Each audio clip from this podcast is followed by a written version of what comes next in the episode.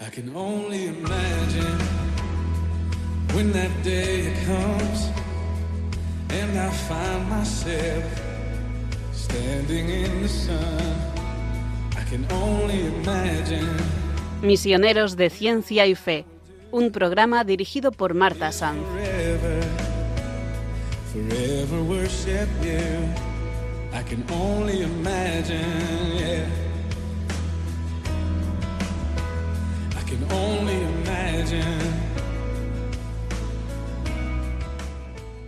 Bienvenidos a este nuevo espacio de misioneros de ciencia y de fe. Soy Marta Sanz y les invito a acompañarnos durante esta tarde de viernes en la que tendremos un invitado con una misión muy especial, ayudar a nacer a los bebés. San Ramón Nonato nació de familia noble en Portel, cerca de Barcelona, España, en el año 1200. Fue extraído del vientre de su mamá cuando ésta ya había fallecido y es por eso que recibe el nombre de Nonato, que significa no nacido. Por la manera en que vino al mundo y la forma en que dirigió su vida dentro de la santidad, es por lo que hoy en día las mujeres embarazadas en situaciones desesperantes recurren a él para solicitar su intercesión. Con el permiso de su padre, el santo ingresó en la Orden de los Mercedarios, que acababa de fundarse en Barcelona. Progresó tan rápidamente en virtud que dos o tres años después de profesar sucedió a San Pedro Nolasco en el cargo de redentor o rescatador de cautivos. Enviado al norte de África con una suma considerable de dinero, Ramón rescató en Argel a numerosos esclavos. Cuando se le terminó el dinero, se ofreció como rehén por la libertad de ciertos prisioneros cuya situación era desesperada y cuya fe se hallaba en grave peligro. Pero el sacrificio de San Ramón no hizo más que exasperar a los infieles, quienes le trataron con una terrible crueldad.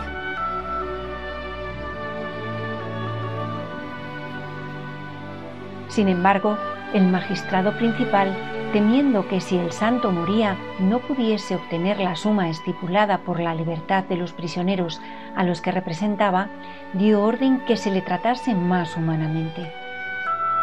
Con ello, el santo pudo salir a la calle, lo que aprovechó para confortar y alentar a los cristianos y hasta llegó a convertir y bautizar a algunos maometanos.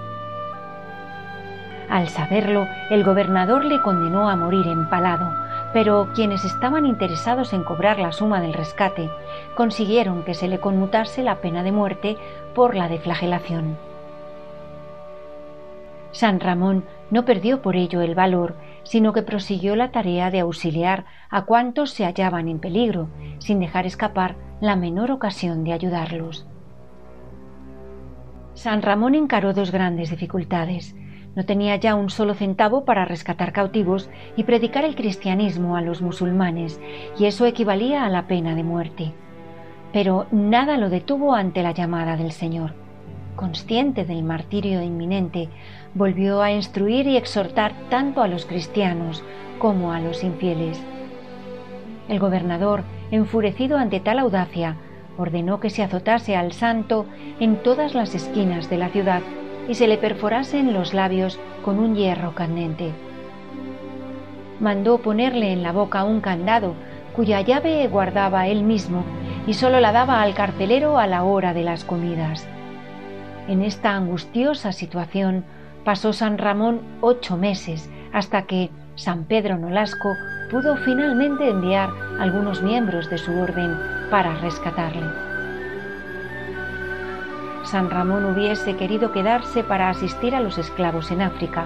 Sin embargo, obedeció la orden de su superior y pidió a Dios que aceptase sus lágrimas, ya que no le había considerado digno de derramar su sangre por las almas de sus prójimos. A su vuelta a España en 1239 fue nombrado cardenal por el Papa, pero permaneció tan indiferente a ese honor que no había buscado que no cambió ni sus vestidos ni su pobre celda dentro del convento de Barcelona, tampoco su manera de vivir.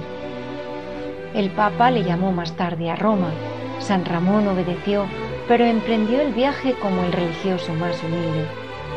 Dios dispuso que solo llegase hasta Cardona, a unos 10 kilómetros de Barcelona, donde le sorprendió una violenta fiebre que le llevó a la tumba. El santo tenía aproximadamente 36 años cuando murió el 31 de agosto de 1240. Cardona pronto se transformó en meta de peregrinaciones. Fue sepultado en la capilla de San Nicolás de Portel.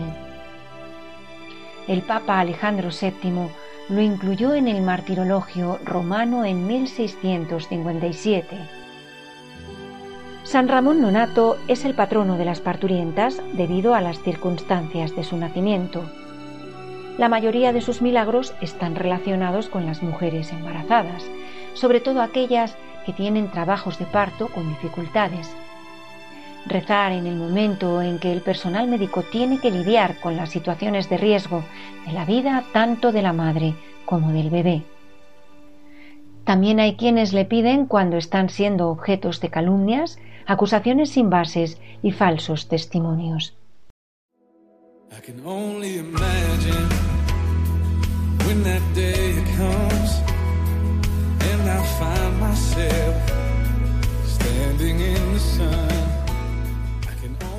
Hoy nos acompaña el doctor José Ignacio Tubío Echagüe, actualmente ginecólogo y obstetra del Hospital San Francisco de Asís y Hospital Moncloa de Madrid. Bienvenido, doctor. Muchas gracias por acompañarnos en este programa de Radio María Misioneros de Ciencia y Fe. Muchas gracias, Marta. A ti. La ginecología es la parte de la medicina que trata las afecciones del aparato reproductor femenino. Por su parte, la obstetricia es la parte ¿no? que estudia lo relativo al embarazo y al parto, incluyendo el periodo de puerperio. La ginecología es una especialidad más amplia y suele abarcar la obstetricia.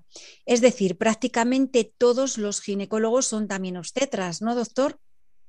Sí, en España y en la mayor parte de los países del mundo es así. La especialidad es completa, abarca las dos facetas, la ginecología y la obstetricia si tuviera que elegir entre cirugía ginecológica y obstetricia, ¿con cuál se quedaría, doctor? Bueno, en principio yo no renuncio a nada, no renuncio a nada, me quedo con las dos. Eh, me dedico a las dos desde siempre y aunque la mayoría de mis compañeros con el tiempo pues van abandonando la obstetricia por ser más eh, laboriosa y más esclava, más esclava eh, a mí me gusta mucho y, y mantengo las dos, las dos facetas. ¿Cuántos años lleva ejerciendo la ginecología y obstetricia, las dos? ¿Cuántos años? Pues yo hice la residencia entre el año 90 y el 93, así que llevo pues desde entonces pues casi 30 años. Casi 30 años. ¿Y en estos 30 años recuerda alguna cirugía que haya sido más complicada de todas las que ha practicado? Bueno, así en, eh, en concreto una cirugía especialmente complicada, tampoco, pero es verdad que la mayoría de las cirugías oncológicas y también de una patología que es la endometriosis, que también produce, pues en cierta forma, una invasión también, adherencia de los tejidos, es verdad que esas son las, más complicadas en abstracto. Luego es verdad que cada paciente y cada cirugía concreta, pues no hay que darla por simple, porque todo se puede complicar y hay que tener respeto a todas las cirugías. Y bueno, vamos a ir a la naprotecnología. Eh, ¿Qué opina de esta técnica? Es una técnica, vamos a explicar un poco a los oyentes, que ha nacido pues hace unos 30 años o poco más en Estados Unidos y que aún está en expansión. Esta técnica investiga las causas de la infertilidad y ayuda a la reproducción sin necesidad de ningún acto o proceso antinatural. Obtiene resultados muy buenos y ha permitido tener hijos a parejas que no querían recurrir a medios rechazados por la moral cristiana.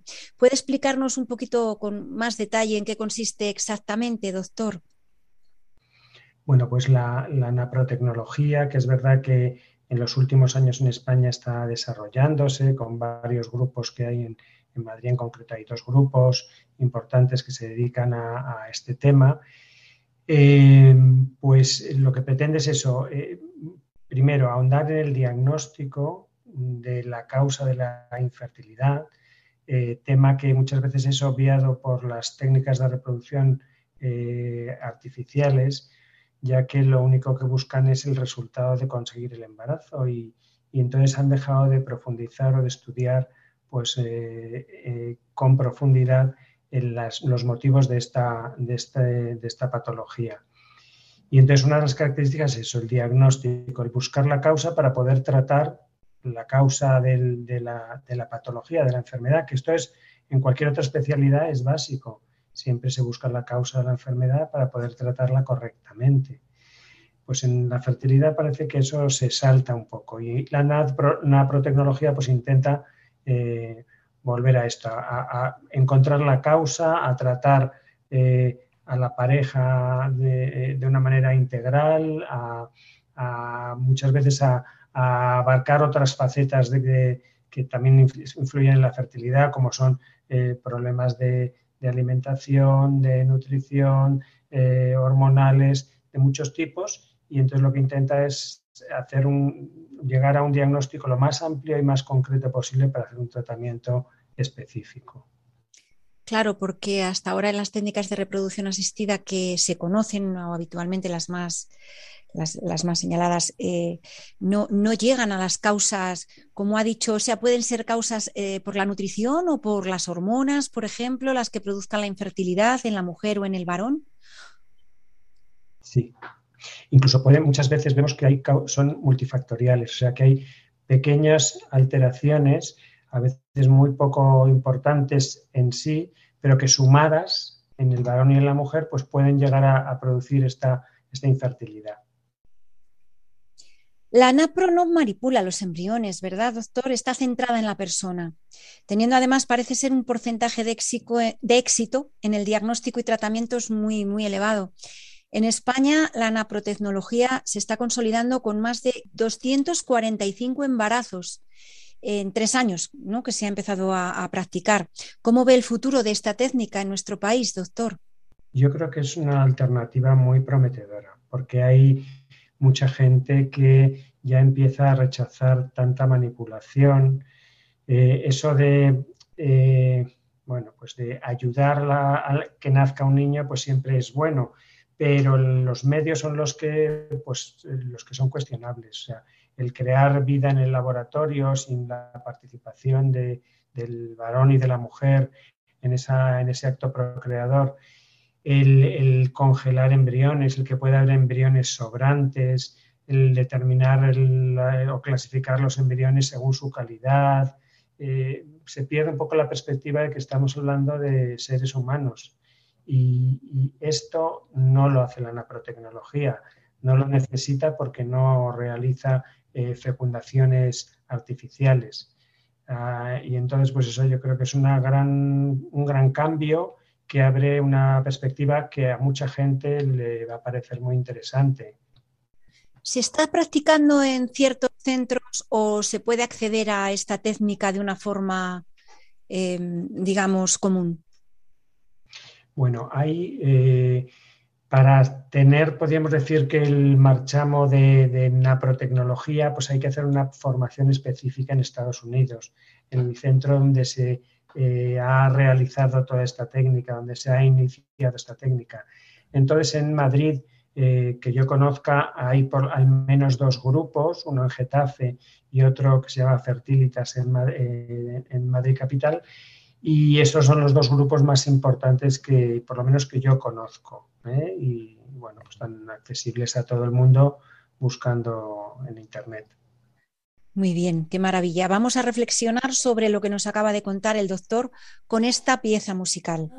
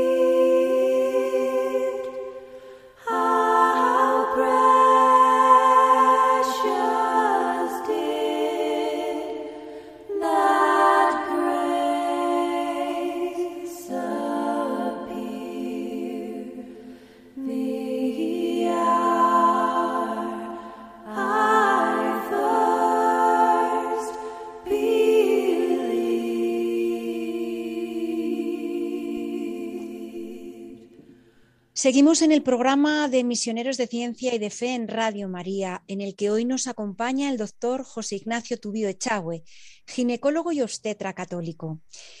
Doctor, en el caso de un embarazo y parto normal, es decir, de bajo riesgo, ¿qué es más recomendable? ¿Que los partos sean atendidos por matronas o por obstetras?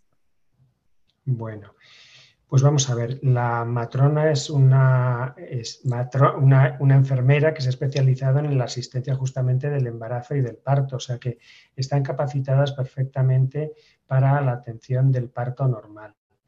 Es verdad que depende de los ámbitos, en el ámbito de la sanidad pública esto es así y el ginecólogo participa más en cuando los partos son eh, patológicos o normales durante su formación pero en la sanidad privada, pues lo que se realiza es la, atención más personalizada y entonces se le ofrece a la mujer el conocimiento de la persona que le va a atender tanto durante el embarazo como en el momento del parto. Y por eso la atención suele ser realizada por su eh, ginecólogo, su obstetra. ¿Cuántos partos ha atendido a lo largo de su trayectoria profesional? ¿Se acuerda de la cifra más o menos aproximadamente? La cifra exacta no. Al principio es verdad que los apuntas con mucho cuidado y con el tiempo y con el tiempo lo dejas. Pero yo siempre pienso que como para hacer un pueblecito pequeño de 2.000, 3.000 por lo menos, seguro, seguro que sí que Maravillosa profesión, qué maravillosa. ¿Recuerda algún parto que le haya resultado más especial y nos pueda contar? Bueno, pues eh, bueno, cada parto es, es especial para cada pareja, sobre todo los primeros pues son muy especiales. Luego aquellos que han tenido alguna dificultad durante el mismo, durante el embarazo y que se han podido superar y se han podido, y han podido salir adelante. Y luego pues también en algunos casos pues porque pensamos que todo el, todo el embarazo y el parto es, es perfecto y es todo, todo va bien y hay veces pues que no va bien. Y entonces pues es verdad que siempre te quedan pues aquellos casos en los que pues el niño, los niños han tenido alguna enfermedad, algún problema, o incluso, pues bueno, no han podido sobrevivir eh, por, sus malformaciones al posparto. Entonces, bueno, pues algunos de esos, desde luego, cada uno de esos yo sí que los llevo muy, los recuerdo perfectamente cada uno de ellos, pero bueno, tampoco te podría uno concreto decir son casos muy, muy especiales para usted. Todos ellos los quiere con locura, a todos, me parece. Si además eh, tiene muy buena fama entre sus pacientes sobre el trato y la acogida que les da cada una, es verdad. ¿Cómo suelen reaccionar las madres durante el parto, doctor? Bueno, las madres y los padres después, porque ahora como entran, eh, debe de ser gracioso, ¿no? Que, sobre todo los primerizos, los primerizos. A mí me han contado ciertas anécdotas, bueno, mi hermana, matrona, que en paz descanse, recuerdo que me contaba que llegó uno, un, padre a ponerse una calza de los pies en la cabeza, de gorrito, de los nervios que tenía, y al entrar todo el equipo se estaba muriendo de risa al verle con la carita, estaba muy asustado, más que la madre. Sí, sí, anécdotas graciosas. Sí, la verdad es que sí, hombre, la, emoción y, luego la, falta de, conocimiento, por muy preparados que estén, por mucho curso de preparación que hagan, pues siempre es un momento eh, de, mucha emoción. Y, bueno, pues sobre todo cuando es el primero, en los primerizos, pues, pues es, es, así. Pero bueno, yo creo que es una maravilla verles también y nos rejuvenece el verles emocionarse cada, cada primer embarazo, primer parto de, las parejas. Y mm, es verdad que las madres jovencitas, primerizas, o incluso las madres solteras, pero muy jovencitas, incluso adolescentes, digamos, suelen comportarse de manera ejemplar durante el parto? Pues eh, es verdad que la juventud añade varias cosas. Primero, es, una, es un factor muy positivo. Eh, la naturaleza está hecha para que los partos se tengan antes de lo que la sociedad nos permite tenerlos. Y, el que se estén retrasando pues no es bueno. Pero eh, es verdad que el tenerlos joven pues sí que añade una cierta facilidad, una cierta, una cierta naturalidad y luego también es verdad que al ser más jóvenes, pues hay veces que tienen una, inexperiencia que les hace ser como más, más dóciles o más, más eh, no sé, como más sencillas en, el, en, cómo viven su, su parto. ¿Y cree que la fe les puede ayudar en este momento tan crucial de sus vidas? Bueno, la fe ayuda en todos los momentos de la vida. Sí, es verdad, sí. y luego, desde luego, en estos momentos especiales, pues, pues, pues más. Yo creo que está claro que sí. O sea, cuando alguna vez ves algún, alguna pareja que después de nacer su niño eh, hacen una oración, o que en un trance de que hay que alguna dificultad rezan, pues la verdad es que está clarísimo que les ayuda a ellos y a mí. Para usted, ¿qué fue antes, la medicina o la fe, doctor? Pues vamos a ver, eh, yo, yo que recuerde siempre he tenido fe, es verdad que con el tiempo vas madurando y profundizándola, pero, pero he tenido ese privilegio de tenerla siempre, entonces la medicina ha sido quizá posterior, pero también es verdad que la misma medicina a lo largo del tiempo me ha ayudado también a profundizar también y a madurar esa fe, o sea que yo creo que las dos cosas se han, se han, se han unido. Fusionado. sí, sí. Efectivamente. Y más en su profesión, ¿no? La ginecología además es una especialidad en la que el trato personal y humano es fundamental para los pacientes, ¿no? Porque además yo pienso que ahí eh, eh, los pacientes siempre hablan de la confianza y tranquilidad que, que transmite su, ginecólogo. En su caso, pues está claro, está claro por las referencias. Y no sé, ¿recuerda algún caso que le haya dado algún quebradero de cabeza? La confianza el médico con el paciente es fundamental para, para poder ayudar al paciente correctamente. Entonces es verdad que algunas pacientes tienen una, una, a lo mejor una expectativa poco realista de lo que es el embarazo, el parto, y entonces eso a veces puede crear algún tipo de conflicto. Y es muy importante pues eh, esa personalización que, que, lleva el conocernos, el conocer a la paciente durante todo el embarazo y que puedas estar en el momento definitivo que es el del parto, yo creo que le añade mucho. Pero bueno, quebraderos de cabeza, bueno, eh, como en cualquier sitio, pues hay pacientes con un carácter, con otro, y encima en una situación de tensión, todos podemos perder un poco los nervios o la. Pero, pero eso yo creo que entra, forma parte de nuestra de la atención que tenemos que dar, tener en cuenta todos esos factores. Y bueno, los obstetras y ginecólogos, además de las matronas y otro personal sanitario, podríamos decir que son los dedos que tocan el bien de la vida que viene. Están situados en unos momentos clave de los seres humanos y pueden hacer mucho bien o mucho mal. ¿En esto le ayuda la fe en su profesión, doctor? Pues por supuesto, por supuesto que sí. Me ayuda, me ayuda porque creo que eh, me permite eh, atender de una manera más integral, tener una visión de la persona y, una, y, centrarme en la persona de una manera mm, más completa. Yo creo que sí. ¿Ha tenido alguna vez, eh, debido a su fe, problemas en el ejercicio de su profesión, doctor? Bueno, pues eh, vamos a ver. Sí, sí que ha habido problemas alguna vez, eh, sí que puede haber temas conflictivos, bueno, los hay, hay temas claramente conflictivos, pero yo me he encontrado también eh, la mayoría de las veces bastante respeto en cuanto tú eh, planteas claramente mm, tu situación, tanto por parte de compañeros, eh, de compañeros ginecólogos, en que si yo he encontrado siempre colaboración y comprensión a los planteamientos que tenía, e incluso interés por, por, por, comprenderlos. Y luego hay veces pues, que en situaciones eh, concretas con algún paciente, en alguna situación complicada, pues recuerdo alguna vez con, cuando había que hacer recetas de las píldoras del día después y acudían a la urgencia y, estabas tú de médico ahí en la urgencia y tenías que atenderlos y, explicarles por qué a lo mejor no les dabas la píldora de después, les explicabas el mecanismo y había en la mayoría de la gente mucha comprensión, pero es verdad que había gente pues que, que, no, que lo que quería era simplemente resolver su situación de angustia y, y, bueno, y no era tan comprensiva y sí que ha habido alguna vez algún conflicto, pero nada importante, gracias a Dios. Vamos a reflexionar unos minutos sobre lo que nos acaba de decir el doctor Tubío con este tema musical. Aunque mis ojos pueden ver, te puedo sentir, sé que estás aquí, aunque mis manos no pueden tocar Señor. Sé que estás aquí.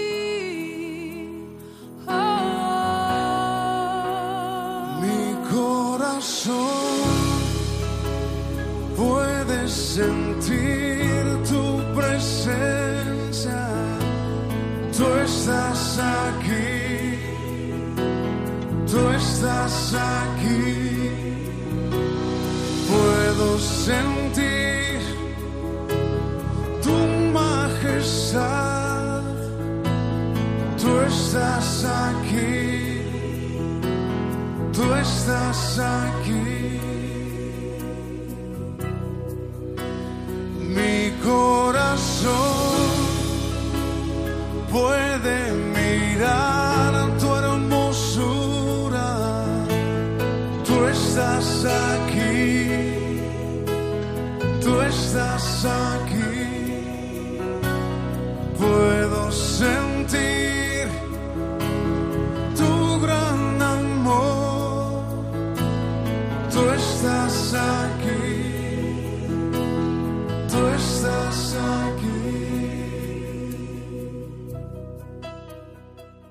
Continuamos en Misioneros de Ciencia y Fe en Radio María con un invitado muy especial, el doctor José Ignacio Tubío Echagüe, ginecólogo y obstetra católico.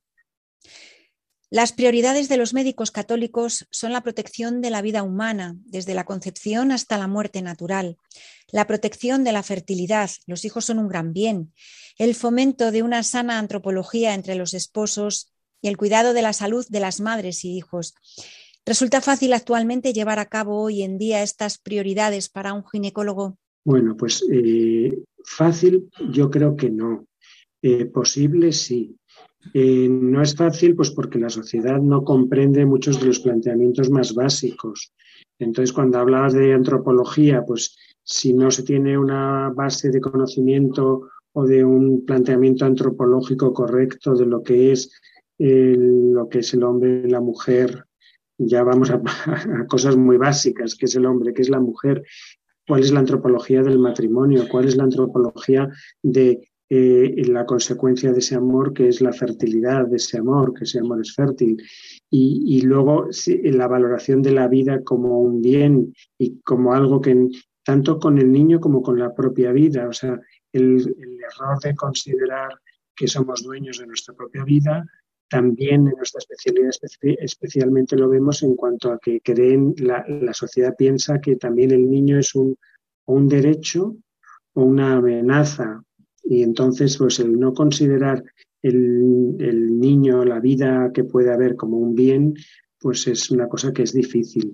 Pero ya digo que no es fácil, pero sí que yo creo que es, es posible ser congruente. la fe dice que la fe eh, no hace fáciles las cosas, sino que las hace posibles, ¿no? Esa es la, ventaja de los cristianos. Em, los ginecólogos católicos ahora son considerados un signo de contradicción en el mundo de, la cultura de la muerte. Eh, bueno, son auténticos héroes hoy en día. porque están sometidos pues, a las presiones que está refiriendo, a grandes presiones. ¿Recuerda algún momento en especial que le hayan puesto entre la espada y la pared por ser objetor, doctor? ¿En algún caso específico que se haya visto ahí más presionado? Pues ya te, ya te digo que yo, gracias a Dios, no he tenido grandes presiones, pero sí que sé que hay presiones y sí que presiones por parte de, los pacientes sí que he tenido. Eh, y luego, pues, incomprensión. Eh, claro, cuando si no se comparte el planteamiento humano básico, pues, pues no, no se puede comprender, no se pueden comprender muchas cosas. Eh, pero bueno, yo creo que más que héroes, que yo creo que no, no, lo soy para nada, lo que somos es pues como, mm, pues eso, sí, a lo mejor sí lo de signo de contradicción que decías, o sea, somos eh, pues mm, llamadas de atención y de contradicción ante la corriente, corriente normal y entonces pues, pues bueno, sí que podemos ser eh, una llamada de atención o un signo de contradicción, como decías, Marta. Importante, sí. Bueno, quizá el principal, el principal peligro de Occidente pues, sea ver la fertilidad como, como, un peligro para la salud personal o social. ¿no? Son afirmaciones muy tremendas, pero que salen en muchos medios de comunicación generalista actualmente. ¿no? ¿Qué opina de esto, doctor? Pues sí, eh, vamos, eso lo veo, lo veo todos los días. Eso sí, es el ver como un, como un peligro al niño, igual que verlo como un derecho porque tenemos que saber acoger al niño como un don, no como, como un derecho. Y que eso es lo que está, podríamos decir, detrás de todas las técnicas de reproducción asistida. Eh, y, pero desde luego el verlo como un, como un peligro, como una amenaza para, para una familia, pues la verdad es que es algo, algo fuera de, de lo normal, pero sí que se vive como tal, como, un, como una consecuencia negativa de una, de una situación de, de, de amor y, y de, entrega. Pues sí, es verdad que, que, es un problema. Yo creo que el, el, que falta que la sociedad se plantee o que las personas se planteen las cosas más básicas de, la, de, de, su vida y de la visión de, las cosas más básicas de, la concepción de la persona. Parece que en los últimos años el número de síndrome Downs, por ejemplo, ha disminuido notablemente, pero notablemente. Es decir, que ya no se ven tantos niños que son esos preciosos dones de Dios por la calle como, como se veía pues, hace 10, 15, 20 años. ¿Esto a qué puede ser debido, doctor? A que han mm. evolucionado mucho las técnicas como la amniocentesis o a que las madres tienen más miedo a tener algún problema de cara a que el niño nazca con una malformación congénita y se someten a pruebas e incluso cruentas pues para evitarlo o posteriormente poder interrumpir el embarazo, como dicen, ¿no? o, o porque, bueno, pues ¿a qué, a qué es debido? Porque se ha mm, publicitado muchísimo los abortos, em, el confort de la sociedad, ¿Qué es lo que está sucediendo? Bueno, hay primero, es verdad, una, pues eso, la concepción o falta de concepción de lo que es la, vida humana y la vida humana del enfermo eh, o del paciente que tiene una minusvalía, ¿no? Y entonces, por un lado, se ve, la sociedad ve a un niño con síndrome de Down eh, le enternece y, le, y cree que tiene que ayudársele en todo, pero por otro lado, si ese niño está en el vientre de su madre, pues eh, lo que se considera es que la madre es la que tiene derecho a eliminar esa vida. Hay una contradicción tremenda. Eh, pero lo que ha hecho, está haciendo desaparecer los síndromes de Down es, desde luego el diagnóstico prenatal. O sea, las técnicas son técnicas, las podemos usar mejor o peor y nos permiten mm, saber mm, o sospechar eh, si hay una alteración con más facilidad y con más certeza cada vez. Y con esa información tenemos que tomar una decisión. Y yo veo pacientes eh, que ante esa mm, información pues siguen adelante, se preparan para recibir ese niño con esa alteración, eh, mm, ven si tienen otras cosas añadidas, que a veces un síndrome de Down puede tener una cardiopatía asociada, etcétera. O sea, mm, la información la utilizan de una manera Mm, mm, positiva para buscar el bien del niño y en cambio otras personas en cuanto tienen un diagnóstico eh, ya sea de sospecha incluso eh, negativo o que puede haber algún problema, pues no pueden, no, no tienen capacidad, es otro problema de la sociedad española, de la sociedad en general, perdón, la falta de capacidad ante la frustración, de superar una frustración o una dificultad. Y entonces eh, toman la medida más fácil. La más cómoda. Que mm. eliminar el problema, exactamente. Y como en eso tenemos una, también unas leyes que en lugar de hacer ver al paciente pues la realidad de que tienen un niño, verlo, enseñárselo, escuchar sus latidos, a lo que van las leyes es a que no se le diga nada para que ojos que no ven pues puedan tomar esas decisiones tan, tan radicales, efectivamente.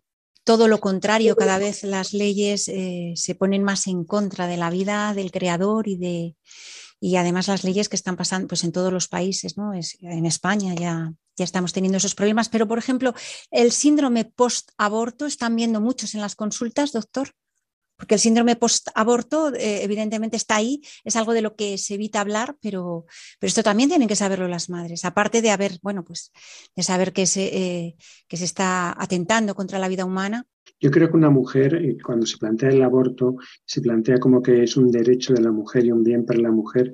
Yo creo que es algo muy falso. Yo lo que veo es que la mujer es la víctima en el aborto. Y eso es porque se le deja eh, pues una decisión durísima que normalmente a la que se ve abocada por abandono de la otra parte responsable, empujar, eh, se ven empujadas a veces por la misma familia, padres, amigos, eh, y, luego las consecuencias, el que se va a casa con, toda esa carga de, dolor y de pena, pues es la mujer. Entonces, no creo que para nada el aborto haya sido ni sea una liberación mm, para la mujer. En absoluto. Y de hecho, pues efectivamente existe el síndrome de posaborto y luego pues eh, la Iglesia tiene el proyecto Raquel, que es una maravilla también para ayuda a todas estas mujeres y, la verdad es que consiguen maravillas de, sanación, de curación de esas heridas que deja, que deja el aborto en la mujer. Eso es, que habría que, bueno, pues primero evitarlo y si no también pues mandarlas a un asesoramiento correcto, ¿no? no, no lo que se está haciendo en la sociedad en ese sentido, ¿no? Bueno, doctor, pues para terminar, eh, ¿qué le pide a Jesús de manera más especial? Uf, pues no, no, paro de pedir, no pararía de pedir, no pararía. Empezaría con, la familia, empezaría con, mi mujer, con mis hijos, eh, seguiría con, mis pacientes, con amistades, con, tantas cosas de las que estamos hablando, en la sociedad, ¿no? que tenemos que conseguir que, que, que, cambie, que sean conscientes. Entonces yo creo que, no hay que parar de pedir, no hay que parar de pedir y, bueno, pues, pues eh, pero si me dices de una manera más especial, pues empiezo con mi familia. Muy bien, pues bendito sea Dios que le conceda todo lo que pide. Nos tenemos que despedir ya del doctor José Ignacio Tubío Echagüe, ginecólogo católico del Hospital San Francisco de Asís y Hospital Moncloa de Madrid. Muchísimas gracias, doctor, por haber estado con nosotros. Muchísimas gracias a ti, Marta, por la oportunidad. Y también me despido de todos ustedes hasta el próximo programa de Misioneros de Ciencia y Fe. Si tienen comentarios, sugerencias o peticiones, Pueden escribirnos al correo electrónico del programa misioneros de ciencia Si desean volver a escuchar el programa, pueden hacerlo en el podcast que se encuentra en nuestra web radiomaria.es o si prefieren recibirlo en casa, pueden solicitar el CD llamando al teléfono 91 822 8010. Muchas gracias por acompañarnos. Volveremos a estar con todos ustedes, si Dios quiere, dentro de dos viernes a las seis de la tarde, una hora menos en las Islas Canarias.